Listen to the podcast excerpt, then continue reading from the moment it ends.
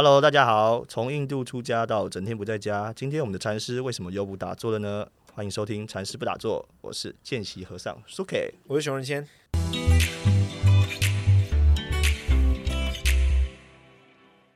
禅师是这样的哈，我这边有收到一个这个朋友留言，然后他是在我们过去影片底下，我真的觉得他讲话很像在跟济公，好像我刚 K 嘎，我这边有一壶酒，你要不要来一下？不要不要，大家开好，，你继续 OK 说。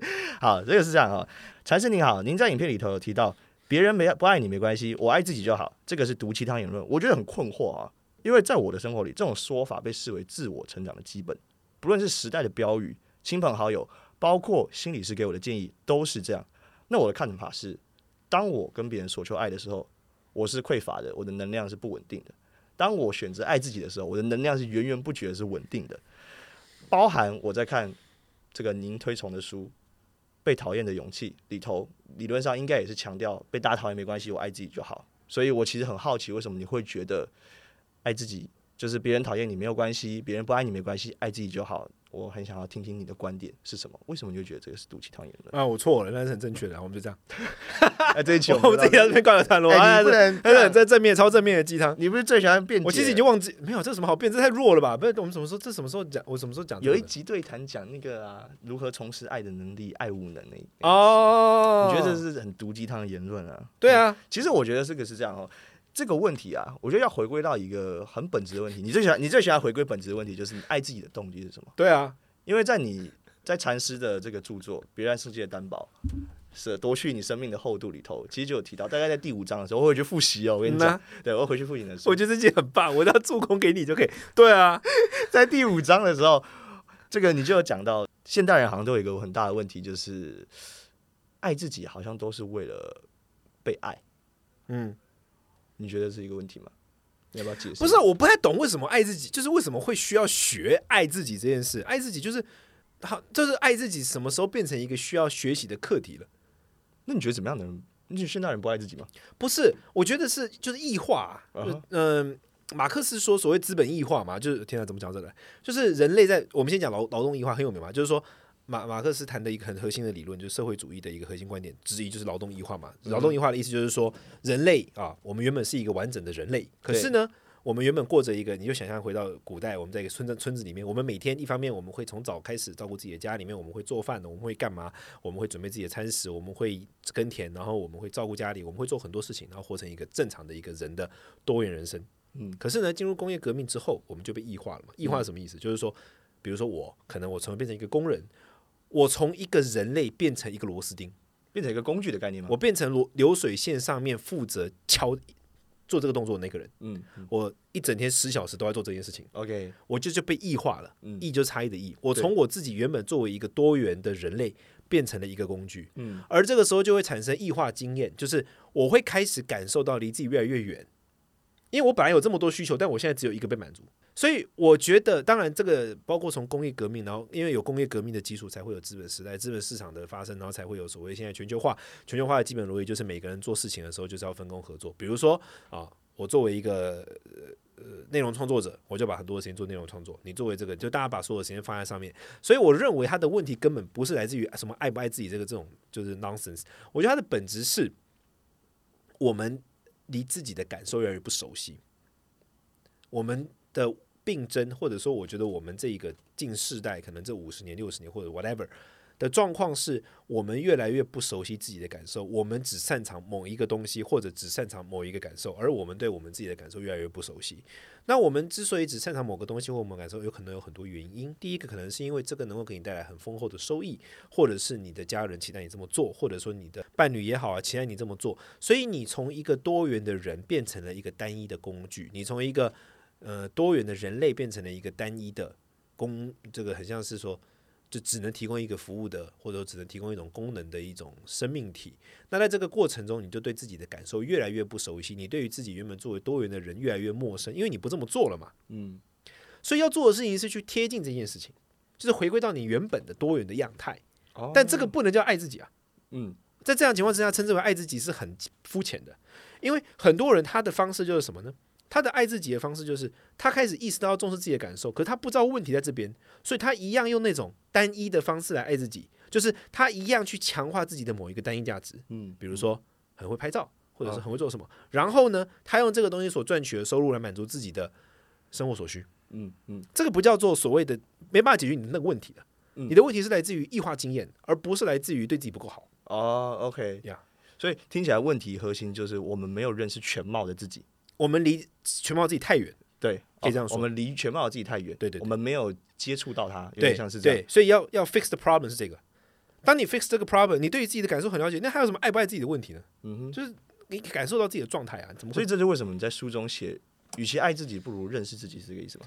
对认识自己才是本质。那种爱自己就是这因为我们常听到爱自己，好像就是说，哦，我去吃一个大餐，然后我去，那问题没有解决，就治标不治本啊，你还是一样是异化的，你仍然是一个被异化的人类，嗯嗯，你的那个问题根本上问题没有解决。我大概懂你的意思，就是你做这件而且你反而更说用更白话来说，你反而更可笑的成为资本市场的工具，因为大家用爱自己这个言论让你来做更多消费。所以就是那因为做更多消费呢，你就必须更被异化。哦，OK，因为你要用这个行为付出这个价值来对啊，你要赚更，多钱嘛，嗯啊，你要再次更多的被异化。嗯，所以原本我们希望的问题是解决问题，结果我们这个渴望被人家冠冠上另外一个病症，然后以这个病症来赚你的钱，就是资本市场。所以难怪时代标语都强调爱自己，就是要给自哦，这是资本，这是一个资本论了，这是一个很资本市场中的言论了。嗯嗯嗯，哦，OK，甚至包括我这样好像也不行，我这样好像我要代表观众说话要自表嘛？但我的意思就是说，就是呃，如果心理师这样跟我讲，就代表他希望我一直跟他咨询，我乱讲的。我觉得，或者我觉得整个产业的确是对于，我觉得啦，嗯你刚刚讲的那个心理师的状况，我觉得是另外一趴的情况，就是我觉得现在整个很多的产业，它对于真的想要真心提供好的服务的人来说，也是不公平跟不友善的，的确是如此。哦，OK，听起来就是如果我讲某一番言论让你感觉好，你可能就愿意掏钱，对吧？对啊，嗯，我觉得是这样的。所以，但是他真的有没有让你的状态好起来？这个可能是哎，不关认识事自我，就是就比如说像像我，你你问我说我爱不爱自己，我对自己没有就是很多的物欲上的什么这样的，但是我很重视我自己的想法跟感受，而且我很无畏的去捍卫它，所以我不会觉得我我不太有异化经验，嗯嗯你明白我的意思？我不太有那种离自己很遥远的经验，嗯，当然是因为我是一个做禅修的人嘛，对就是所以我大部分时间要花很多时间关注我自己内心的想法，嗯我内心发生了什么念头起伏，然后我们受的训练就是去认识自己的各种情绪，嗯啊，可能会用一些量表，这个是短暂的情绪，这是长期的情绪，这是有益的情绪，这是有害的情绪，这是假的，这是真的。对我们花很多时间做这个事情，所以我对自己内在发生什么事情非常了解。如果说说其实其实现在很多人会把一些禅修的技巧拿去呃跟爱自己产生连结，其中一个特别有名的就是我们说做的这个叫慈心观，培养慈哦慈悲的慈悲的慈，这个它的英文叫做 loving kindness。嗯所以我觉得这个词跟爱有点关系啦，哦。嗯嗯那这个词的本质是什么呢？就是关注自己的感受，并且祝福自己能够得到喜悦。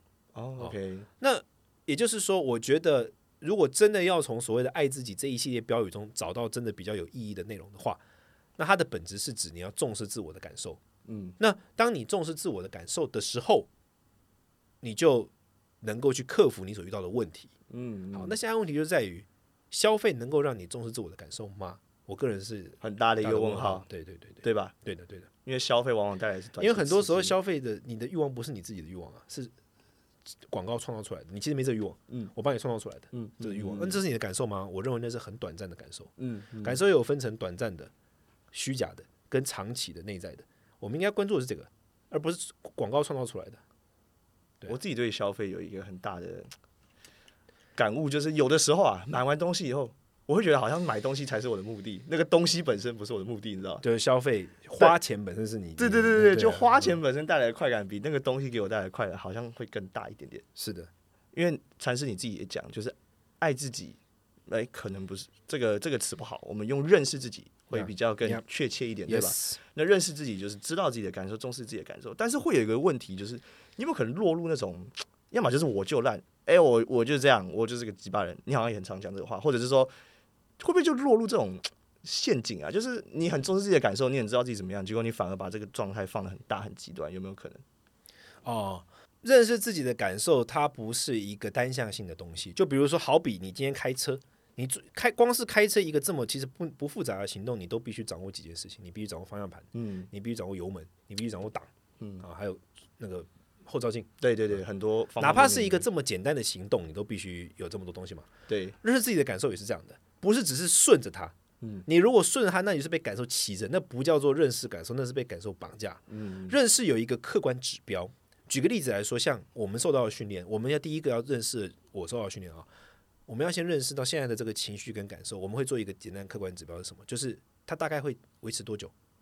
比如说我现在有极大的欲望想要吃东西啊，但是另外一方面我又在挣扎说，可恶，我在减肥，嗯哼，那我就得思考嘛，哦哪一个对我来说影响比较大嘛？嗯嗯嗯。如果说这个是情绪可能会维持大概两小时，但那个呢是三天后悔，嗯，那我就但这很显而易见嘛，我何必做一个会让我痛苦更久的事情？嗯。啊。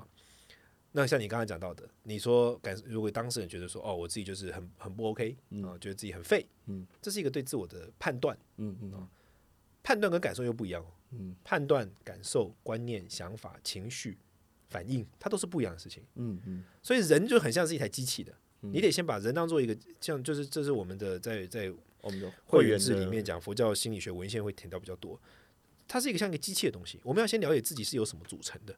那接下来我要怎么去分析这些啊？所以像举个例子来说，当我遇到事情，我觉得，呃，我举个例子来讲，就是如如果对一件事情感到失望的时候，我会做几件事情。第一个就是说，这件事情常不常发生，我会自我观察，嗯，我常常这样子感受呢，还是它偶尔发生？啊，其次，它是来自一个突发性的事件，还是它是来自一个长远的一种自我怀疑？嗯，那第三个，它这个感受会维持多久？我可能会至少透过这几个指标来去观察这个感受是真的还是假的。嗯啊，那以及我要为这个感受投注多少的心力去解决它。嗯嗯有时候我们其实有一个感受，我觉得最呃，你要说是巨婴也好，或者说最软弱，我我个人啊看到的人呢，我觉得最巨婴或最软弱的人是什么呢？就是说他有某一个感受跟问题，可是这个感受跟问题啊，对于很老练的人来说，当然就很好解决，就一弹指就可以解决。可是至少一般人会想要办法去解决它，但是当事人他没有，他被这个感受跟情绪牵着鼻子走到，他非得要去找别人帮他解决，他才有办法变好。举个例子来说，不论男女，如果今天你遇到你的对象做了一件你不开心的事情啊，这个感受是突突发的，嗯，对，它是一个客观的感受，那、它是一个客体的感受。可是理论上来说，一个感受或一个情绪，它一应该一下子就会过去了啊，只要你不要故意抓住它，它就过去。可是有些人呢，他非得要对方，比如说买个道歉什么东西给他，啊，道歉道歉还好；有些人是非得你买个什么给我，啊，带我去哪里玩，他才会有有有解解过决。很多这种，就你的感受跟情绪有贵到这个地步吗？就是就是你的感受跟情绪有这么的 heavy 到你真的无法自己自己处理嘛？嗯，嗯这是我常常会在看到这种问题的时候，都会觉得说，哦，真的是巨婴的，这个会被你归类为是巨婴，对不对？完全是巨婴。嗯因为你的感受跟情绪有贵到这个，就是这一种感受跟情绪。如果你今天是说什么，你就是假如遇到什么什么股票全部就蒸发了或什么的话，那我真的觉得好像有点 serious。呃，对对，对你不过是什么，你的对象做了一件什么，说了一件什么，忘记你的生日，有这么贵吗？真的有这么贵吗？嗯，就是你你大概懂我那个意思我。大概懂你意思。那我的这个指标是来自哪里呢？就是说，这个感受跟情绪真的有这么长吗？这么这么，它会影响你这么久吗？它真的有这么深入吗？还是其实是你自己抓着不放，对对吧？对对对，所以认识自我的感受跟情绪，它其实至至少牵涉到很多像这一类的东西了。哦，OK，它不是一个就好像说哦，就感觉它就这样而已。就不是说只是看到它对，还要是像有点像是以前在实验室，你要去看是的，是的，拆解它，然后去判断这个感受的前因、对对对后果，对对对，还有它的维持多久啊？对对对对对，啊，你需不需要处理啊？比如说有些东西是不需要处理的。听起来知道就是要一系列分析它了。对对对，对，所以如果你只是认识它，你大部分人可能会觉得。我现在就是很生气啊！我知道我很生气啊，那我一定要解决掉这个生气。像这样其实那就是你要对自己生气有一个了解，比如说你大概知道你这个生气的波段是什么。嗯嗯嗯，你你你想一下，其实不要说我们自己，我们对一个人的理解也会像这样啊。你一定会了解说某个人就他就是很易怒啊，只要易怒过一下他就好了。有些人是这样，对啊，有些人他就是很低落，他一旦低落，他就会低落很久，非要有人把他拉出来不可。嗯每个人有他的不同嘛。对，那有时候我们在跟人家相处的时候，我们大概都会知道人家的波段长什么样子，嗯可是你却不了解自己的波段，这就有点奇怪。嗯，那可能是因为我们一直用错误的方式去认识自己，对吧？因为我们不爱自己，当然是这样。所以大家要学会多爱自己一点。那我最后想要再问你一个点，就是我们在书中的时候，这个第五章里头《比量世界担保》第五章里头也有看到，你有提到说，嗯，与其爱自己，不如放过自己。嗯，这个又是什么意思？可以稍微解释一下吗？很多人他自己就是拿就没事给自己找事，就是我觉得大部分的时候，嗯，比如说我今天对一件事有所不满，那有时都会这样的啊。但是，不满就情绪这个东西哈，就是它是无常的嘛。嗯那无常是什么意思呢？它会发生，它也会消失，对，如同海上之浪一样，嗯浪会起，浪会消。对，哦你只要不要去干涉它，它会自然消失的。但是很多人呢，他没有办法放过它。比如说，他因为他有些有些人是这样的，比如说他没有办法接受自己被这样对待，他就死抓着那个东西不放，OK，或者说他没有办法接受自己想要的没有成真，嗯，或者他没有办法接受自己的投资失利了，他就死抓住那一个感受不放。他自己一直起浪，就对，对对对，他把那个浪抓着不放，然后把浪那个浪越造越大，嗯嗯，然后把那个浪越造越大之后呢，还要怪别人，嗯。说哎、都是你让我这个浪变这么大，其实完全不是啊，是你你自己创造的。嗯当然，我这种意思不是说你不需要去对别人就责或怎么样的。当你遇到了伤害，不是说你不需要处理，不是这意思。